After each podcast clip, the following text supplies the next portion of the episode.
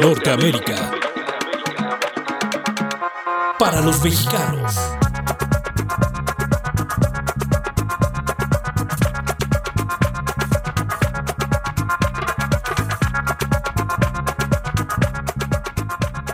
Buenas tardes, hoy es 14 de junio de 2022 y estrenamos esta sección para dar voz a quienes no la tienen o tienen algo muy importante que decir, porque en la medida en que hablemos de nuestras historias positivas o negativas, si tenemos una voz, pues pueden servir de ejemplo para bien o para evitar situaciones como la que hoy vamos a presentar Escríbanos por favor sus historias, somos todo oídos en redes sociales, en Facebook, en Twitter, en YouTube de Norteamérica MX.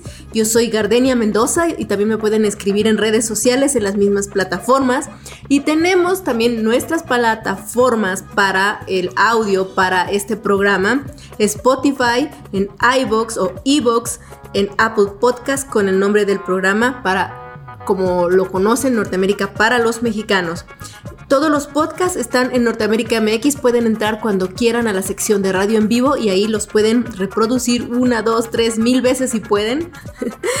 Sería un gusto poder tener su retroalimentación en esta sección y también tenemos un teléfono 56 25 52 67 70 con la clave del país 52 56 25 52 67 70. Quédense con nosotros, vamos a empezar.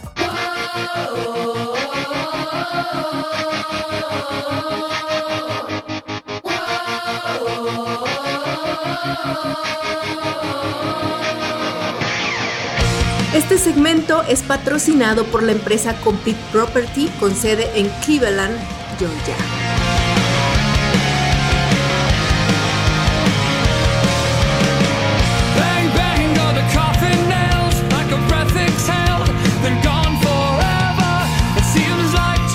La historia de hoy importa porque se trata de un tema durísimo, el bullying.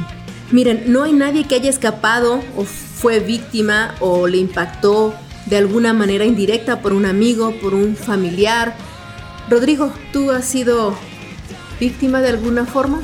Sí, lamentablemente, pues eh, durante gran parte de mi adolescencia fui víctima precisamente del bullying por muchos sentidos, ¿no? Desde mm, que yo era un, pues, niño que siempre andaba pegado a los libros, este, eh, por mi físico, por N cantidad de cosas. Eh, fui un niño bastante buleado y sí, es, no es algo que se le desea a nadie. Es horrible porque además nadie se escapa, o sea, puede ser cualquier pretexto, la condición física, la condición psicológica, el racismo, el clasismo, o sea, de, un lado y de otro, o sea, de cualquier raza y de cualquier clase hacia la otra. Entonces, pues es un tema en el que hay que poner el foco y quién mejor para contarnos de cerca que los activistas de una organización en, en Carolina del Norte. Primero vamos a escuchar a Mireya Mondono, allá donde ella se encuentra, es mamá de un chico que se vio obligado a dejar a la escuela por el acoso. Y en Estados Unidos es mucho más marcado porque pues este tema racial eh, de alguna manera impacta y por mucho entre las comunidades. Entonces hay que estar muy atentos.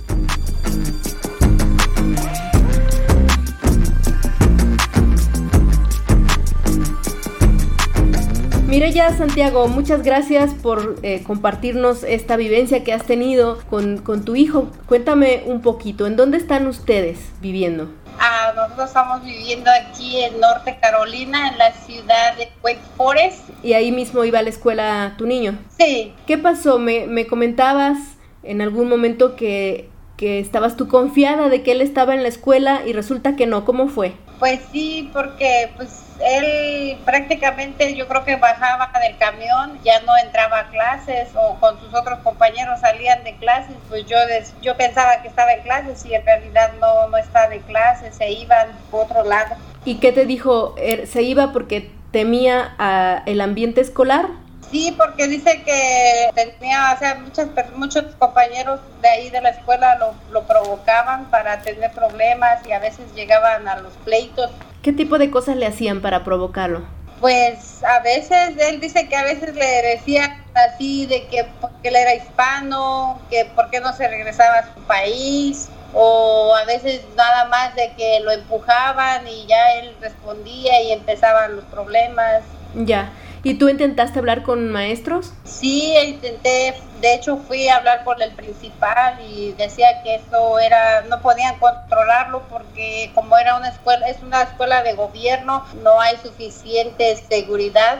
Y después de eso, ¿Lo volviste a intentar? ¿Cuántas veces fue que volviste a la escuela? Fueron como tres veces. La, la, última vez, pues yo hablé con el principal y le dije pues que ya no más iba a ir a la escuela a mi hijo, porque incluso hubo una vez que me lo mandaron al hospital. ¿Qué pasó? Pues él dice que él estaba en el baño y empezaron a pelearse entre, entre morenos y como él estaba en el baño, entonces a él cuando salió del baño, a él lo agarraron, empezaron a, golpear y pues como pudo él se defendió, pero sí me lo lastimaron porque de hecho le pusieron, creo que tuvo una, una confusión en la cabeza porque los golpes fueron fuertes.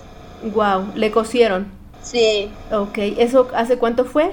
Hace seis meses atrás. Mm, ¿Y no ha tenido ninguna secuela?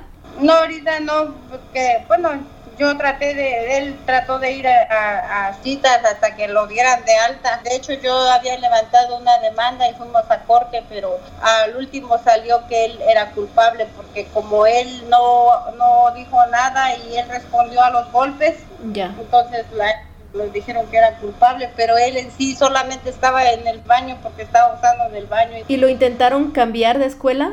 Ah, sí, bueno, pero lo que pasa es que aquí solamente vas a la condado que te toca. No puedes, sí puedes ir a otra escuela, pero no te dan este transporte.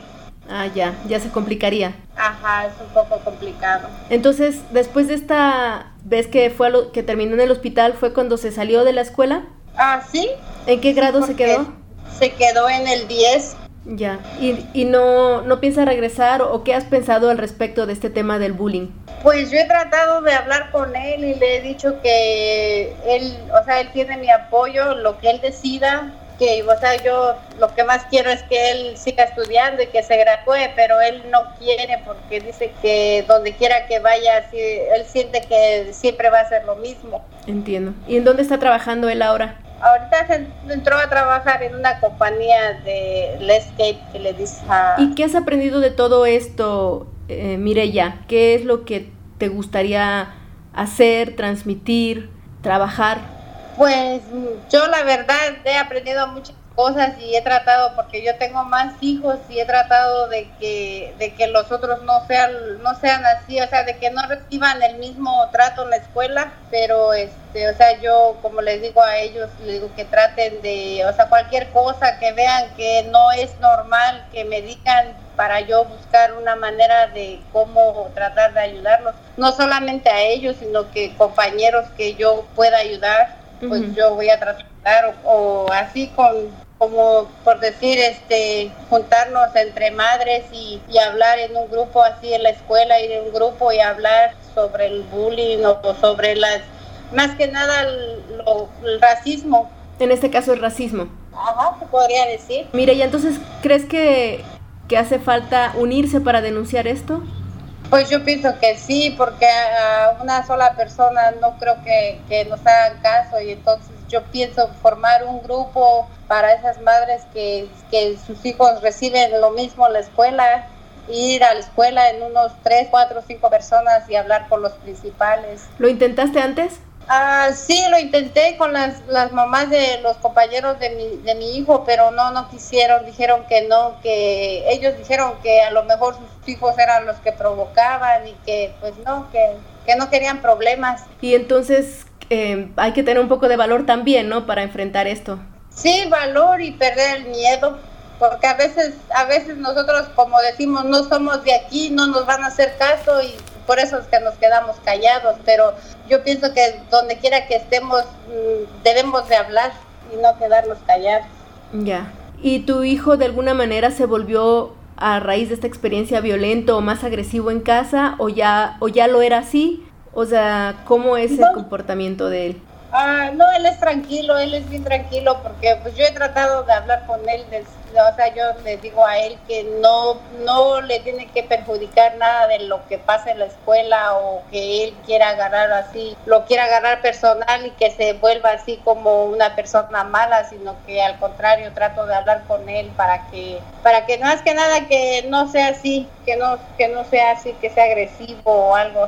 ¿Y qué es lo que te gustaría compartir o transmitirle a, las madres o a los padres de familia que en este momento tengan hijos con esta misma situación? Pues que hablen hijos y que los escuchen y que cuando vean que algo raro está pasando, que no se queden callados o que más que nada creer a nuestros hijos cuando él nos, nos dice algo o a veces actúan diferente porque no saben cómo hablar, no saben qué reacción vamos a tener como padres. A veces nosotros como padres no sabemos responder a sus... A, cuando una persona, un hijo te quiere decir, tiene miedo que decirte la verdad porque no sabe cómo uno como padre va a reaccionar. Entonces yo pienso que lo que debemos de hacer como padres es escuchar a nuestros hijos, preguntarles cómo les fue en la escuela, si los tratan bien y pues no tener miedo ni porque sean maestros o alumnos, porque hay maestros que tratan mal a los a los niños también. Entonces yo pienso que la comunicación más que nada con nuestros hijos. Muy bien. Mireya, pues muchas gracias por, por la confianza de contarnos la historia de tu familia y pues ojalá y pronto pueda este chico tomar el camino que, más le guste y que, y que más le convenga. Pues sí, ojalá, primeramente Dios, él decida regresar a la escuela y seguir estudiando. Gracias, Mireya. Buena tarde. Gracias.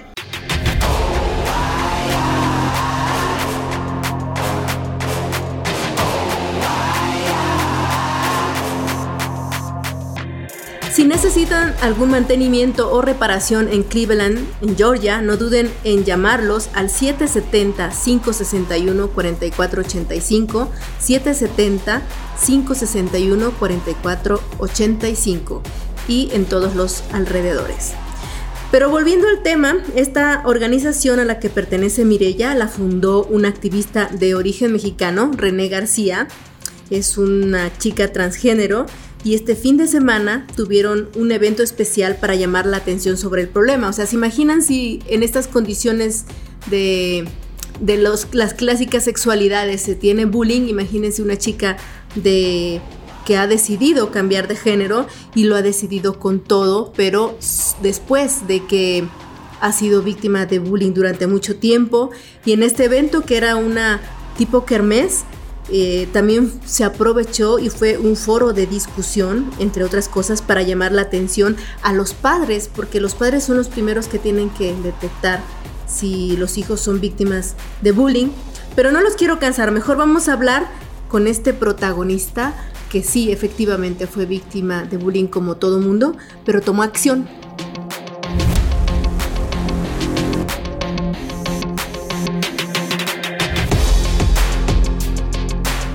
René, muchas gracias por este tiempo que estás dedicando en un asunto tan preocupante como es el tema del bullying en las comunidades allá en Estados Unidos y particularmente también en Raleigh, aunque es una muestra. Cuéntanos, ¿cómo está la situación en este sentido? Eh, la, situación del acoso está un poquito, ah, pues eh, está un poco fuerte, ¿verdad? Este, como les podría decir que también este, viene, por ejemplo, a veces los los padres, ¿verdad? Que, que tengan mucho interés de, darle un buen ejemplo a los a sus hijos. Por ejemplo, a veces este siempre digo que a veces cuando tú le compras un juguete, aunque sea como una pistola de un juego, ¿verdad? A veces los niños desde ahí traen así como juegos peligrosos, todo eso tenemos que tener mucho cuidado y las, por ejemplo, lo, lo que es el bullying es muy, muy peligroso también porque a veces ah, si estamos platicando con una persona mayor de edad y usando palabras fuertes, todo, todo eso a los niños se le pegan porque hoy en día los niños son muy inteligentes. O sea que si un padre empieza a hablar con gritos y con maltratos y cualquier tipo de violencia, el niño lo capta y después lo reproduce en la escuela.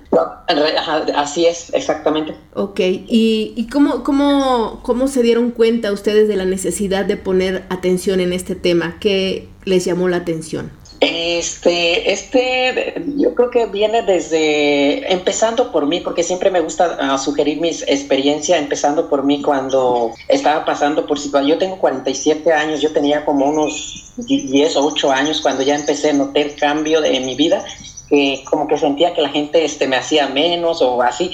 voy creciendo, voy creciendo, dije, tengo que a, a, hablar un poquito de esto y veo la situación o cómo está ahorita. Este, yo creo que hay que hacer algo para la, para la comunidad. ¿Cuál es tu experiencia? ¿Por qué te hacían bullying?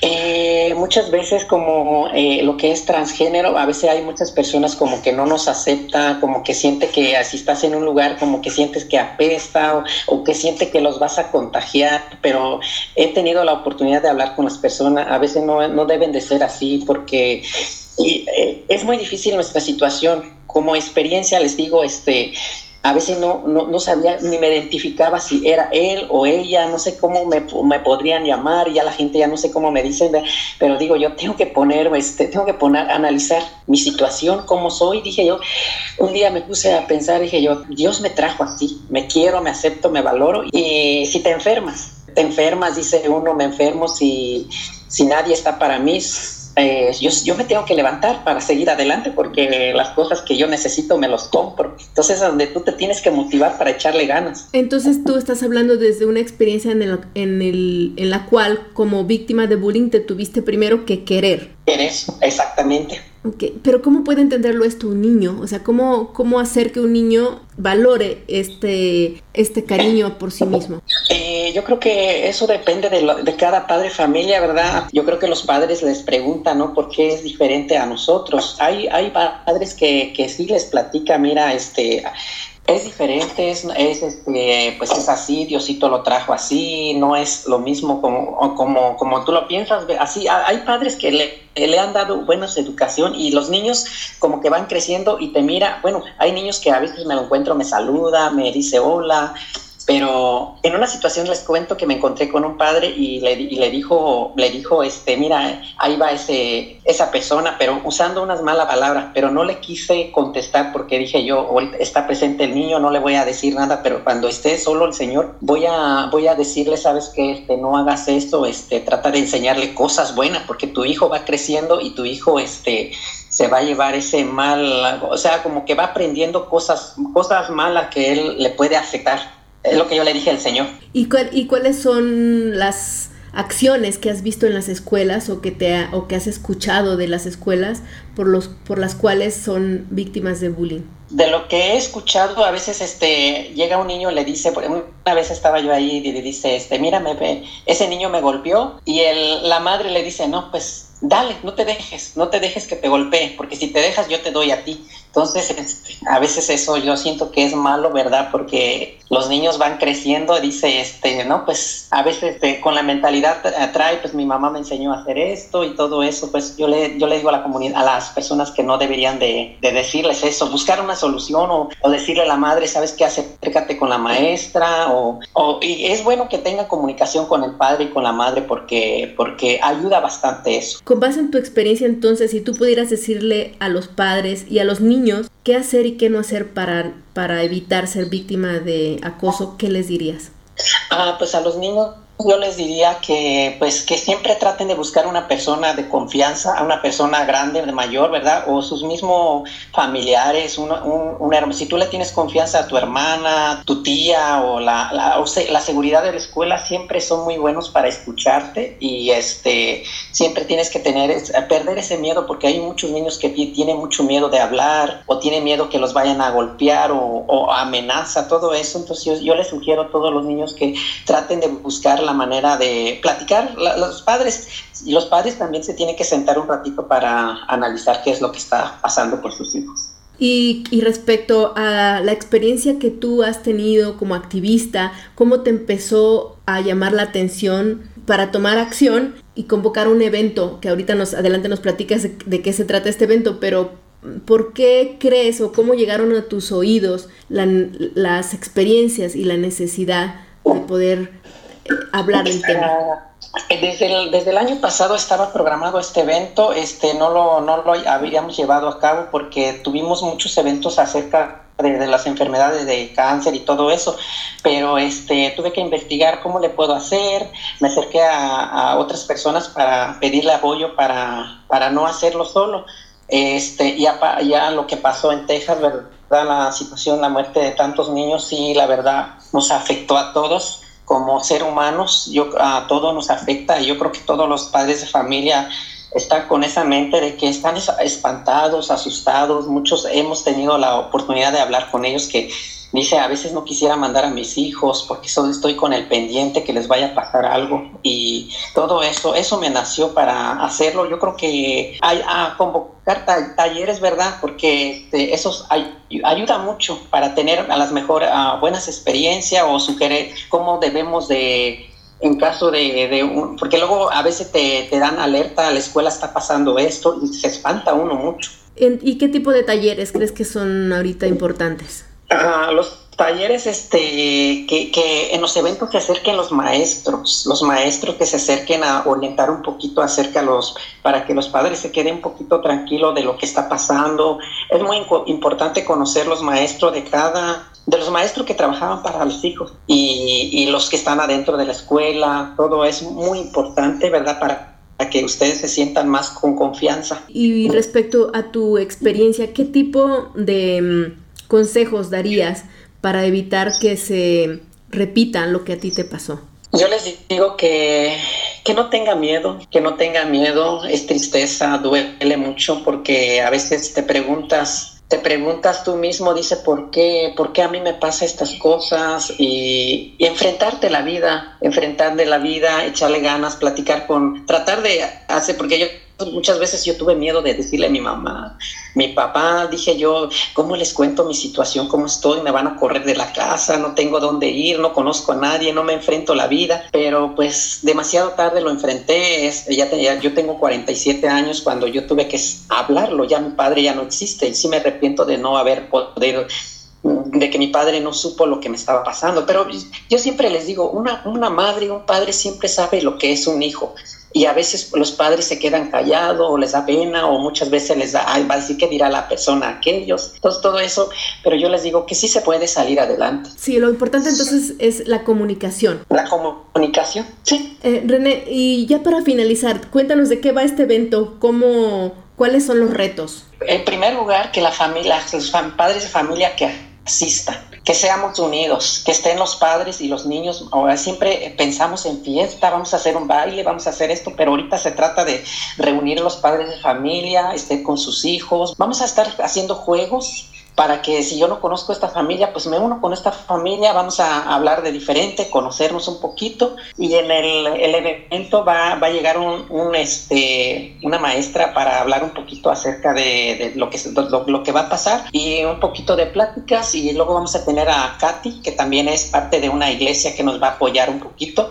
Tenemos abogados para aquellas personas que también este, tengan problemas, cómo le voy a hacer en el futuro un, un este, problema de como migratorio o personas que entraron con visa y ya se le venció y todo eso ah, es su oportunidad para hacer pregunta y luego vamos a tener la muestra de comida que se va a llevar a cabo que invité a toda la gente que llevara su platillo. Yo le digo a la gente no tienes que pagar nada solamente lleva tu platillo ponle la cartulina ya para que la gente se dé se dé cuenta qué es lo que haces este es lo que se va a hacer el domingo. Empieza a las, eh, perdón, a las 11 y termina a las 4 de la tarde. Perfecto. Ok, René, ¿algo que quieras agregar? No, muchísimas gracias por tu espacio y te agradezco por, ah, por la invitación y les mando un saludo a todas las personas que me están escuchando. En general, este, hay un señor que me eh, eh, vive en Sur Carolina, se llama José Luis Rodríguez, ahí les mando un saludo. Es Gracias René por tu tiempo y estamos en comunicación. Hasta luego.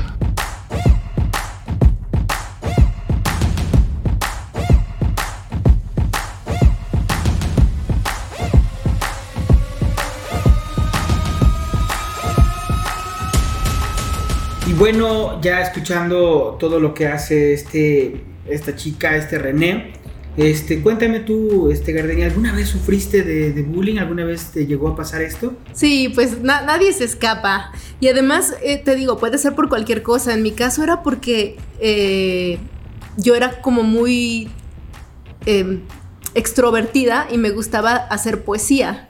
Wow, sí, claro. y en los concursos de poesía, pues tú te paras enfrente como un orador y tienes que exclamar y hacer gesticulaciones exageradas y pues después me hacían burla por eso, por las gesticulaciones, aunque yo no era la, la que lo hacía más, pero de todos modos lo hacía. Y también por algo súper extraño, porque mi papá, en ese tiempo en el que yo era... Eh, la gatita está aquí con nosotros en la producción. Hola Cali, está saltando. Eh, porque mi papá en ese tiempo era un político y pues conocido ahí en mi pueblo, en el estado de Guerrero. Y pues entonces por ahí también me hacían bullying.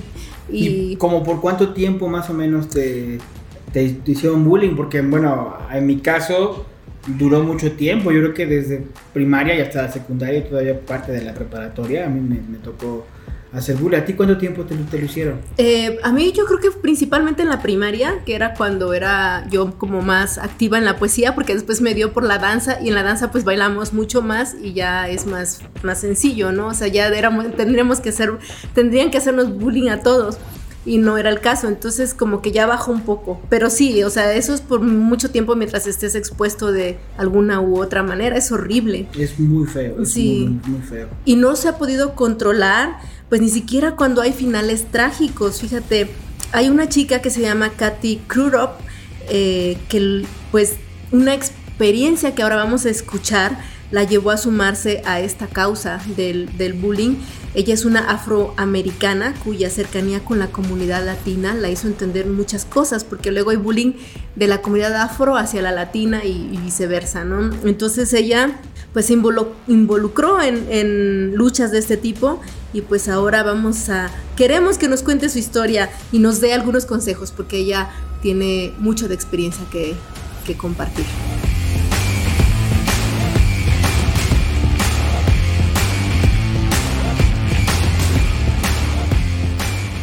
Katy, eh, cuéntanos qué ha pasado con, con, el tema de bullying, cómo es que empezaste a preocuparte. Este, cuando yo era joven, eh, también en la escuela pasó un amigo de nosotros, se mató solito porque la estaban haciendo bullying. Y hasta de ahí nosotros lo pusimos ahí de ver las personas que la estaban haciendo bullying y nosotros lo decíamos las personas de la escuela para que le podían decir algo a las personas que la estaban haciendo.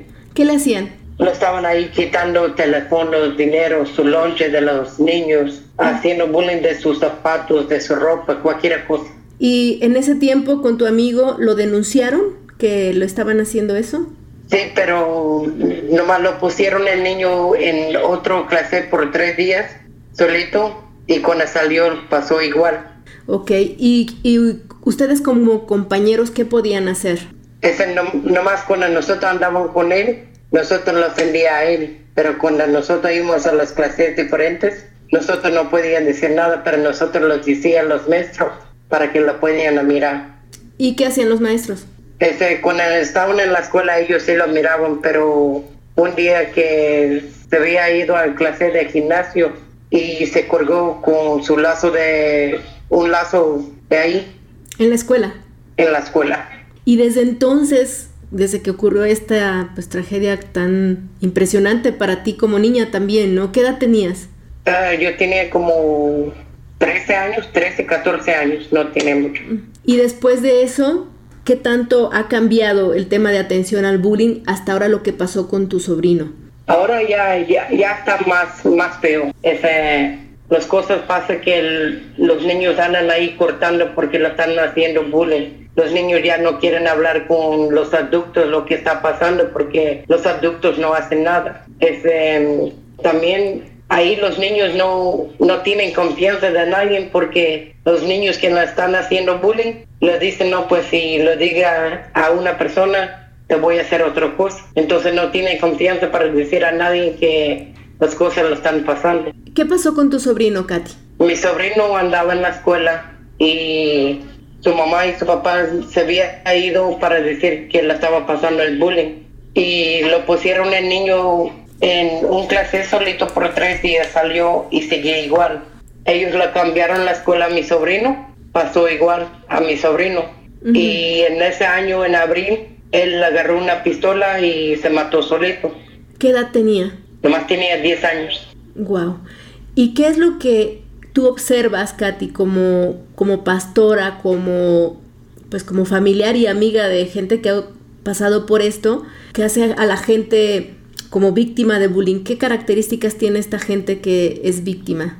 Hay veces se ponen solitos ahí en su cuarto ahí, no quieren hablar con sus padres, está muy, tiene una distancia, no, no quieren hablar con nadie, hay veces se van a sus lugares y nomás están solos, hay veces no saben qué hacer, están ahí escribiendo, están cortando o se lloran mucho y nomás que los padres no la miran porque siempre están solitos. Entiendo. ¿Y qué es lo que, lo que genera que en las escuelas de Estados Unidos haya este nivel de acoso para empujar a las personas a suicidarse?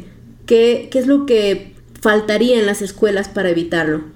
Lo que falta en la escuela para evitarlo es que cuando ellos lo conocen que un niño la está pasando al bullying o el, niño que le está haciendo el bullying. El niño que está haciendo el bullying ya necesito sacarle de la escuela, ya necesito ayudar a ese niño para mirar por qué lo están haciendo bullying a, a otros niños. Porque esos niños que le están haciendo bullying, a lo mejor le están pasando cosas de la casa, a lo mejor le están pasando cosas con sus padres o, o cualquier lugar que lo están viviendo y uno nunca sabe. Claro, ¿hay alguna particularidad en la comunidad hispana que tú hayas observado que provoque que sean víctimas o victimarios de, de bullying? Hay, hay, ya lo he mirado que no le importa la raza, pero lo que, lo que importa es que hay muchos niños que nomás porque ellos tienen zapatos de Nike o, o la que tiene ropa de nombre y otros niños no, ellos piensan que esos niños están pobres o, sus padres no, no lo quieren o que no lo aman, pero en ese, en ese tiempo ya necesitamos mirar las cosas diferentes, no más porque yo no traigo ropa de nombre, eso no está diciendo que no tengo ropa. Y es lo que está pasando a los niños de ahorita, cualquier cosa de su pelo, sus zapatos, ropa, a cómo vestidan. Hay muchos niños pasan ahí por eso también. O sea que es como un, tipo más clasista que racista.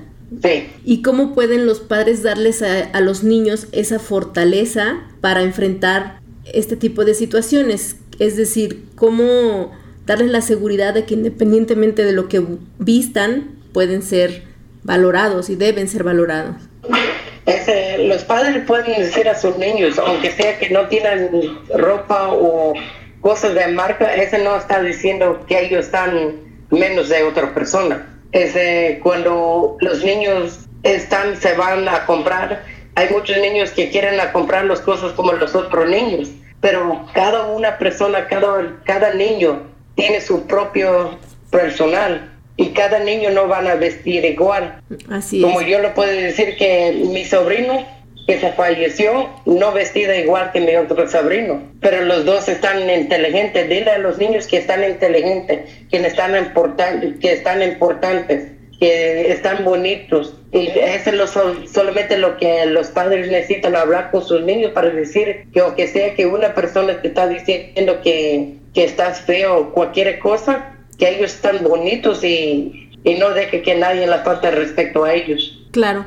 Ahora, si eres padre de un niño acosador, o sea, el victimario, que, ¿cómo detectar que tu niño o tu hijo está haciendo, molestando a otros niños?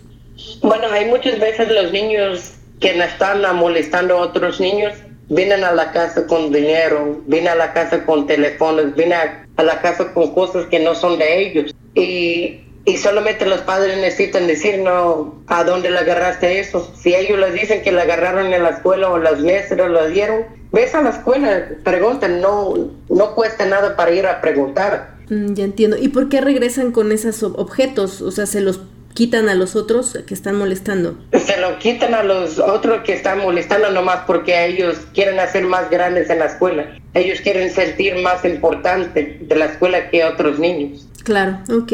Muy bien, Katy. Oye, pues muchas gracias por compartir estas, estos pequeños consejos, estos pequeños y grandes consejos para que puedan enfrentarlo. ¿Y algo más que quieras agregar? Nada más que los, los padres que le cuiden a sus niños, pregunta a ellos luego a cómo pasó su día para que le sepan lo que está pasando a ellos en la escuela o cualquier lugar. Hasta cuando los padres se van a trabajar, los niños que, personas cuidan, no siempre las personas que, que le cuidan a los niños están bien tampoco. Porque eso se pasa en cualquier lugar, no solamente en la escuela. Gracias, Katy, por tu tiempo y que tengas una excelente tarde. Gracias, Dios te bendiga.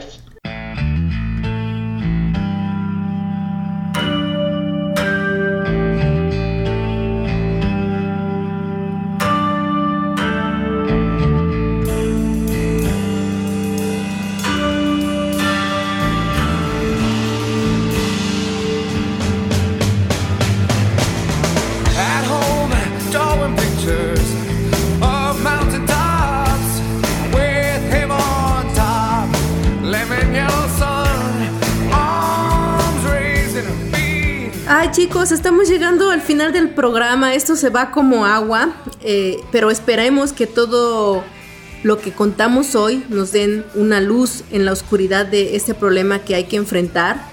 Y déjenos sus comentarios, sus historias, cualquier cosa que quieran comentarnos. Somos, como decíamos al principio del programa, todo oídos. Y pues mejor si nos dejan su audio y lo podemos transmitir aquí en el programa. Escríbanos, háblenos, cuéntenos sus historias, problemas que pueden impactar a otros y pues ayudar, ayudarnos en conjunto entre nosotros. Visiten nuestra página www.norteamericamx. Pónganse listos. Yo soy Gardenia Mendoza y recuerden que somos mitad voluntad y mitad fortuna.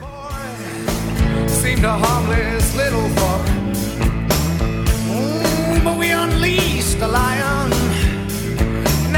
teeth and lady's. Norteamérica. Para los mexicanos.